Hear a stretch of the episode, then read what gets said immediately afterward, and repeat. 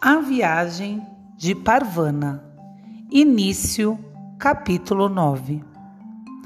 Parvana não conseguia dormir. A barriga estava vazia e doía. Enquanto duraram a galinha e os ovos, parecia que tinham toda a comida do mundo.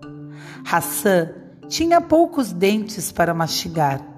Então Parvana e Azif decidiram que ele comeria todos os ovos Parvanos cozinhou até que estivessem bons e macios, e desta vez não grudaram demais na panela.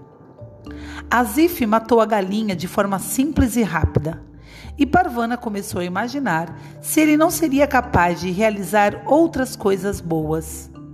Eles fizeram a galinha durar o máximo possível. Todos se sentiam melhor depois que comiam.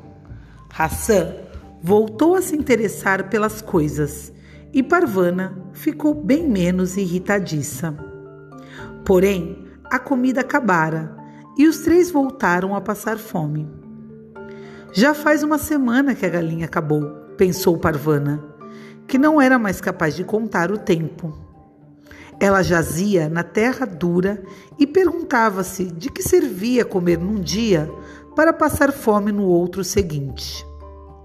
Ela fechou os olhos e tentou dormir outra vez, mas havia uma pedra que lhe machucava as costas.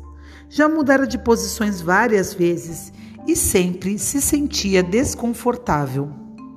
A noite estava fria. Se se levantasse para procurar um lugar melhor, sentiria frio. Se quisesse calor, teria de aceitar aquele desconforto. E nós vemos uma menina cuidando de outra duas crianças e essas duas crianças têm uma atitude muito bonita de dar preferência para o menor.